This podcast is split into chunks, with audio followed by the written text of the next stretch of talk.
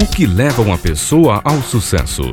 Venha conhecer com a empreendedora e palestrante Paola Tucunduva no programa Alma do Negócio, que vai lhe ensinar a desenvolver e administrar seu próprio negócio de maneira simples e eficiente. Programa Alma do Negócio com Paola Tucunduva.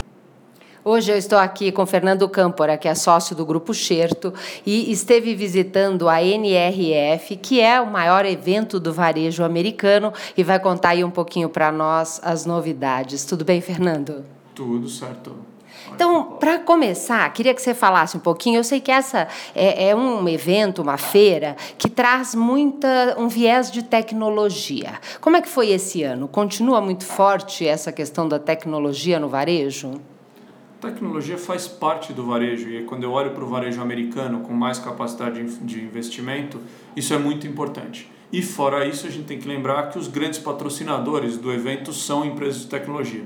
Acho que esse ano tinha uma empresa que não era de tecnologia só.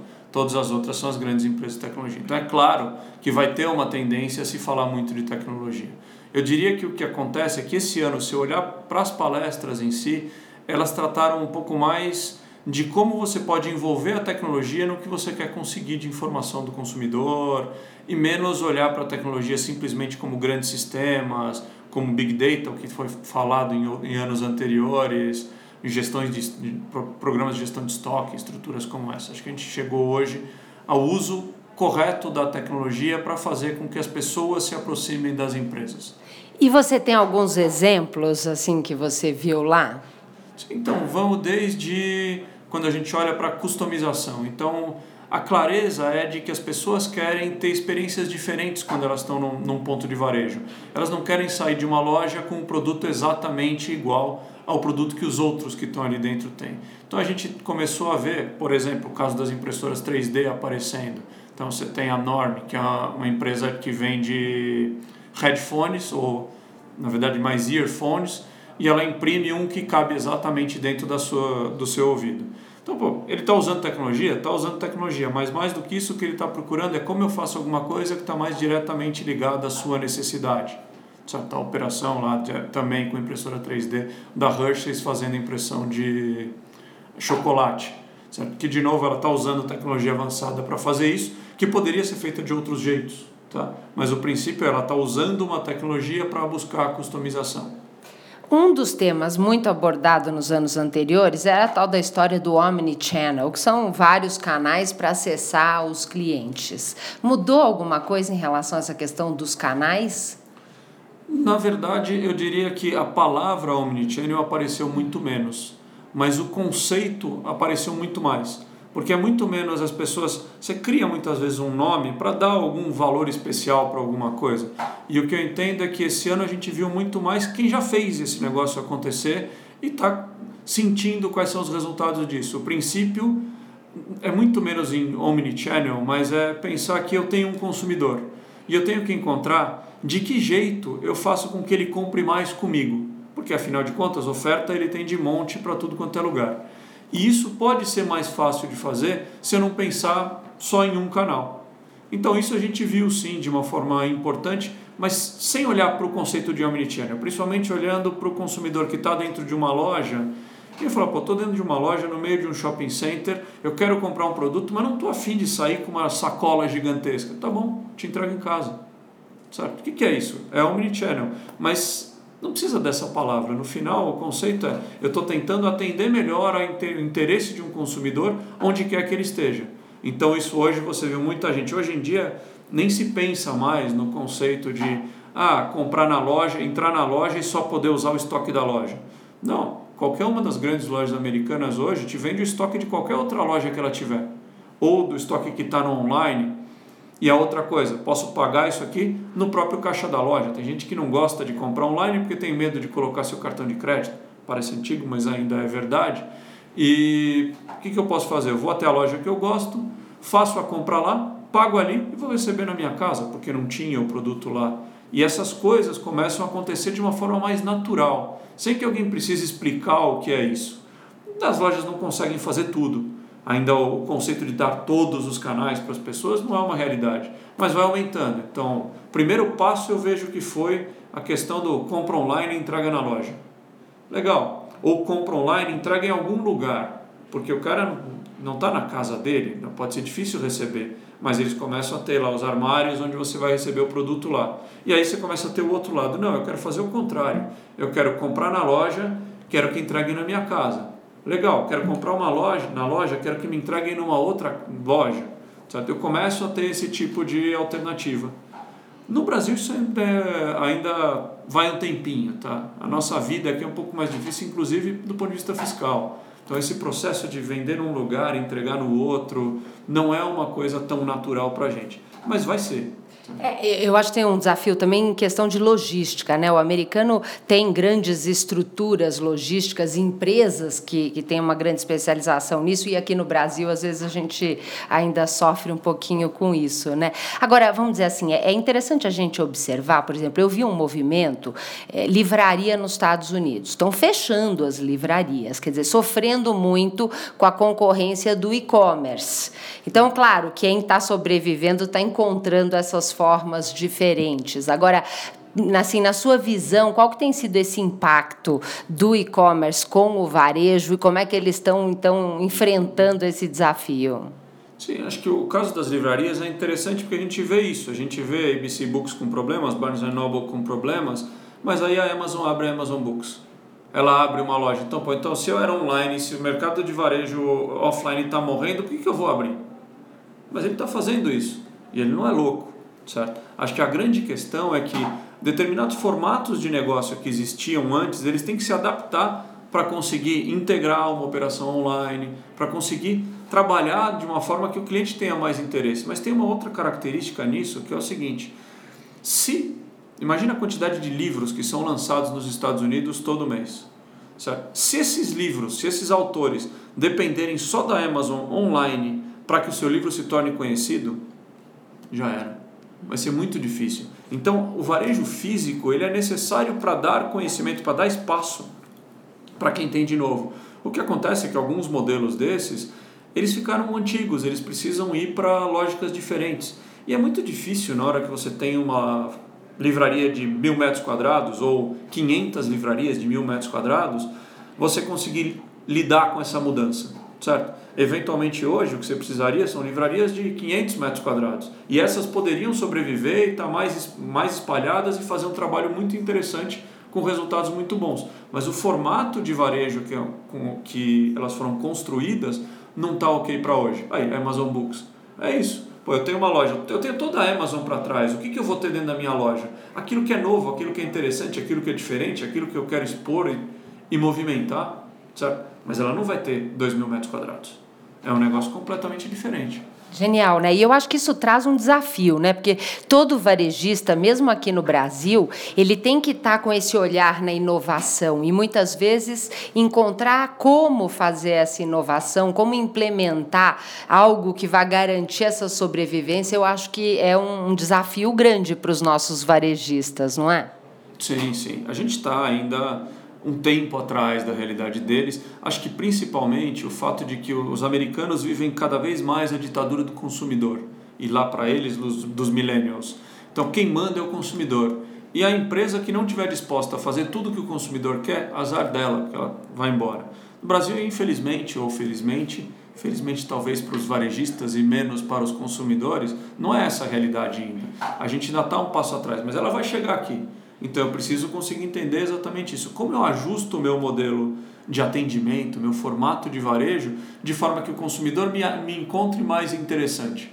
Simplesmente ele entrar na loja e ela ter só produto diferente a cada momento não é mais suficiente. É o que, eu posso fazer de diferente? Como eu posso fazer com que esse consumidor interaja comigo num outro momento? Que tipo de promoções diferentes eu posso ter? Como eu posso integrar com a minha operação online? A gente vai, já está interessante, tem um caso que a gente ajudou a estruturar um tempo atrás, que é a operação da Via Varejo de venda de celulares. Eles sempre tiveram uma operação de venda de celular e isso era importante para eles.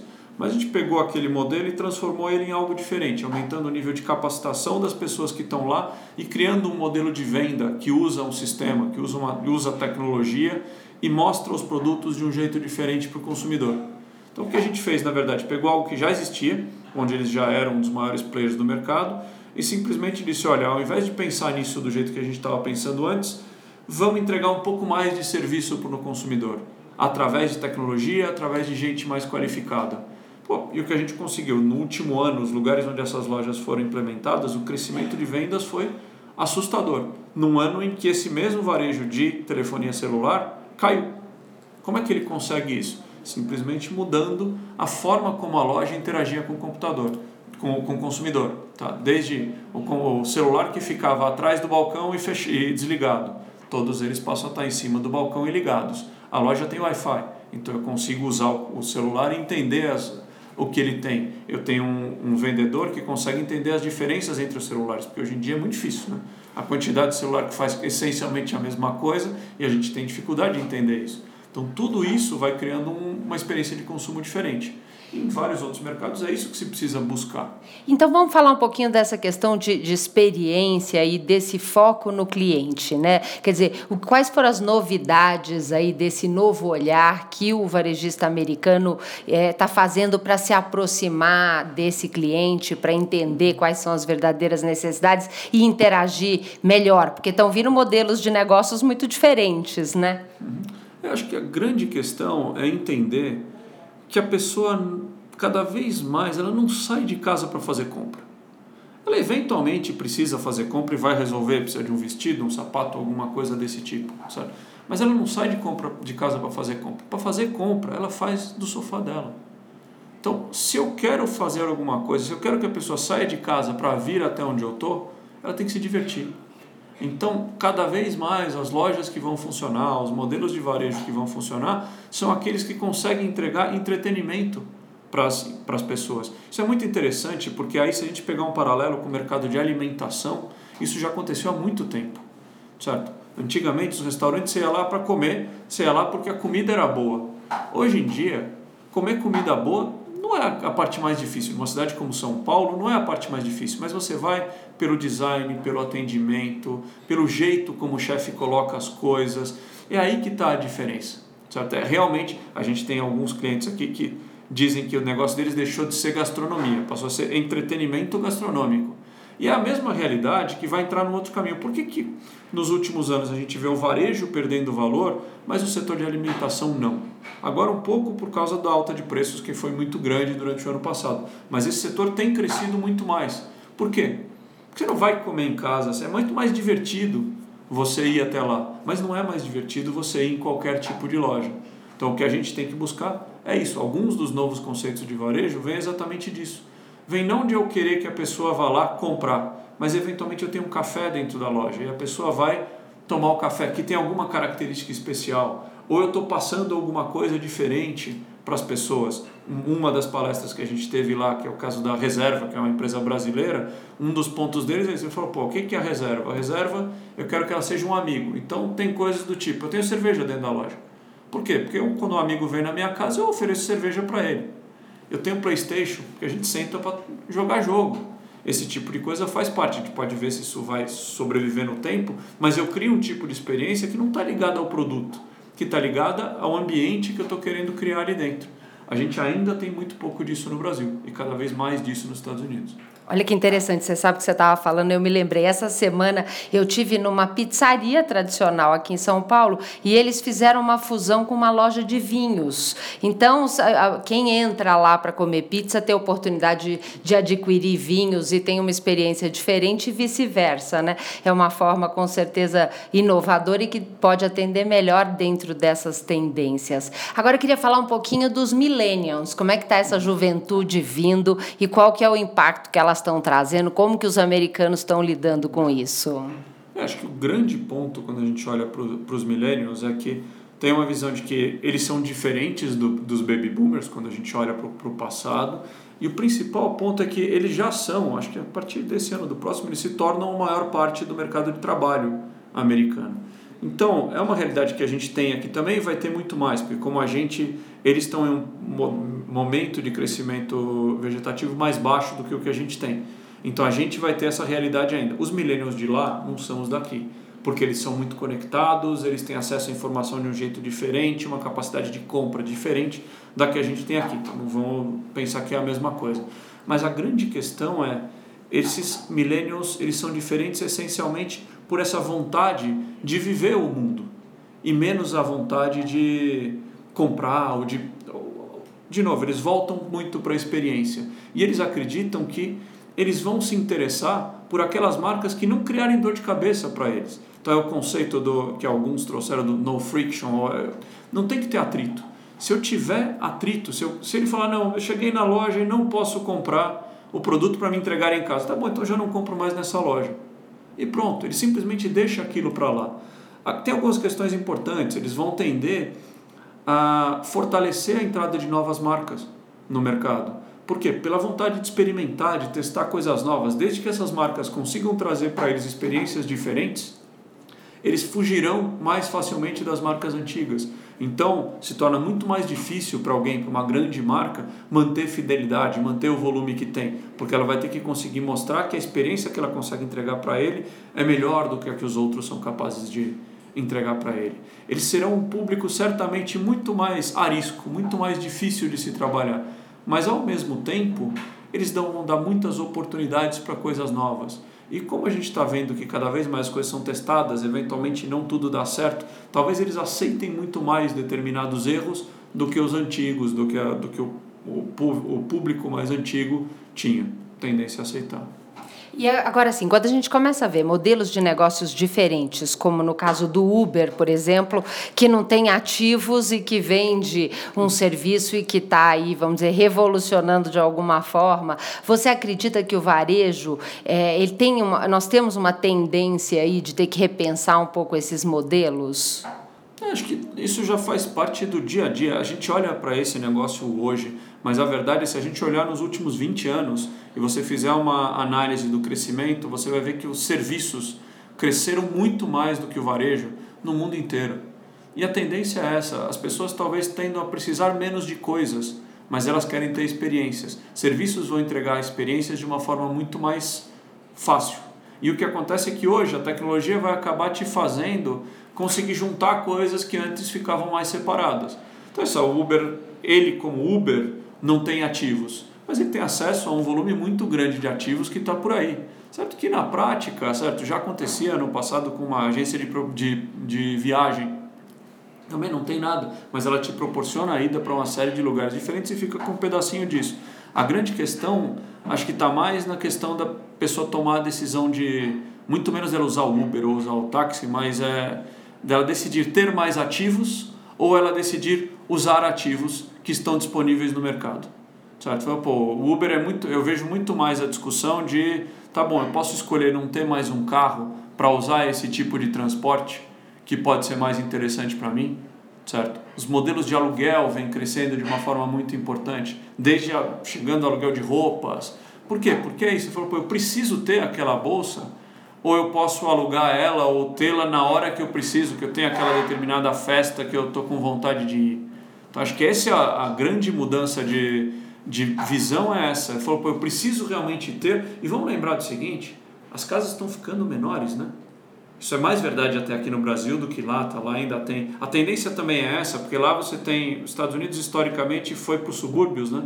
Então com grandes casas, grandes espaços. E o movimento recente dos millennials é eles querem congregar, eles querem estar mais perto uns dos outros para viver essa vida juntos. Isso significa sair do subúrbio e vir para a cidade. Na hora que eu venho para a cidade, o tamanho que eu tenho, o espaço que eu tenho diminui. A minha capacidade de ter coisas diminui. Mas não quer dizer que eu não queira essas coisas. Eu só quero um jeito diferente de ter acesso a essas coisas. Muito legal. De repente, pensar em agregar serviços dentro do, do, dos vare... das lojas pode ser um grande diferencial, né? E para a gente fechar essa entrevista, Fernando, eu queria que você, assim, baseado em toda essa inspiração, quais são as tendências para o varejo brasileiro? O que, que você prevê aí como futuras mudanças importantes, caminhos de sucesso para que as empresas no Brasil enfrentem ainda mais um momento difícil como esse que nós estamos vivendo de crise, né? É, eu vejo assim, a gente tem algumas coisas que são importantes. Uma, a integração entre a loja, a internet, entender que eu estou aqui para atender o consumidor. E se eu estou aqui para atender o consumidor, eu tenho que entender de que jeito ele quer se relacionar com a minha marca.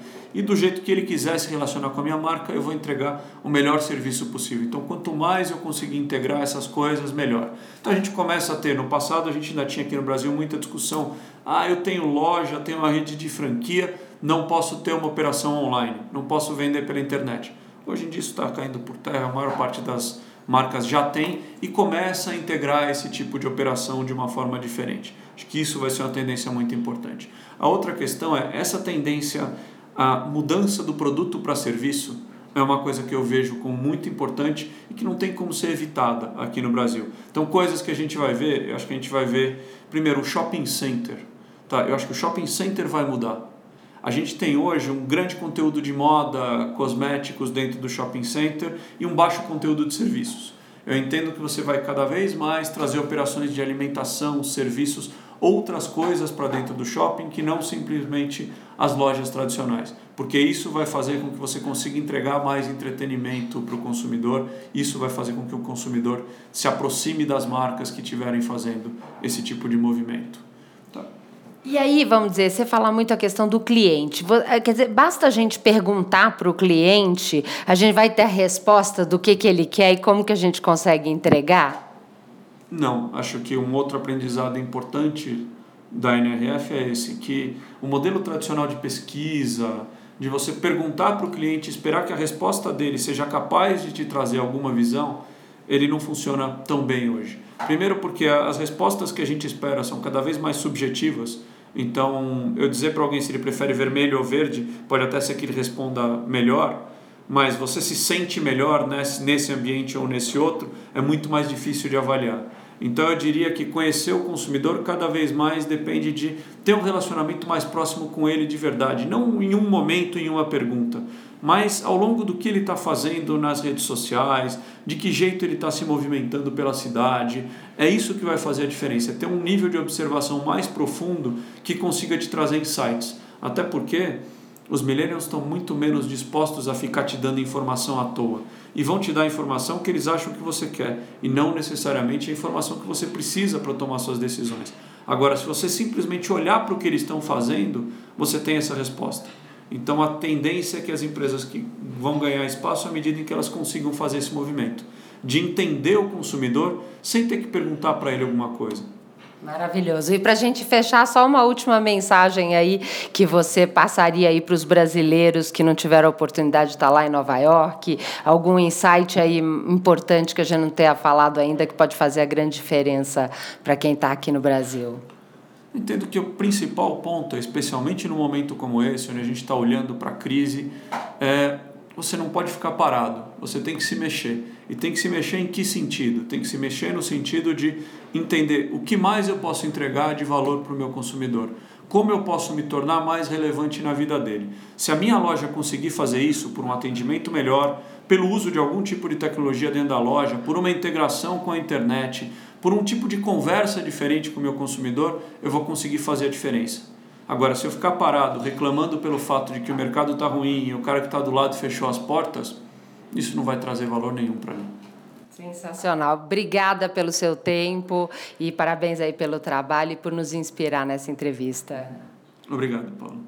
Eu quero falar um pouquinho sobre a Clara Limpeza, que tem o objetivo de proporcionar aos clientes limpeza residencial e comercial, pós-obra, arrumadeira e passadeira com total confiança e segurança, para que você não precise se preocupar com despesas de produtos, alimentação, essa nova lei trabalhista, não é mesmo? Então, a empreendedora Rosa enxergou a oportunidade e encontrou profissionais selecionados por meio de entrevistas que passam por treinamento e vai desde o atendimento, uniformização, comportamento e métodos corretos para realizarem os serviços. Utilizam equipamentos modernos e produtos biodegradáveis que garantem uma excelente limpeza sem agredir o meio ambiente. Peça já o seu orçamento pelo site claralimpeza.com.br ou pelo telefone 11 2339 276 ou 11 99 614-8302. Aproveite esta oportunidade. Ligue agora.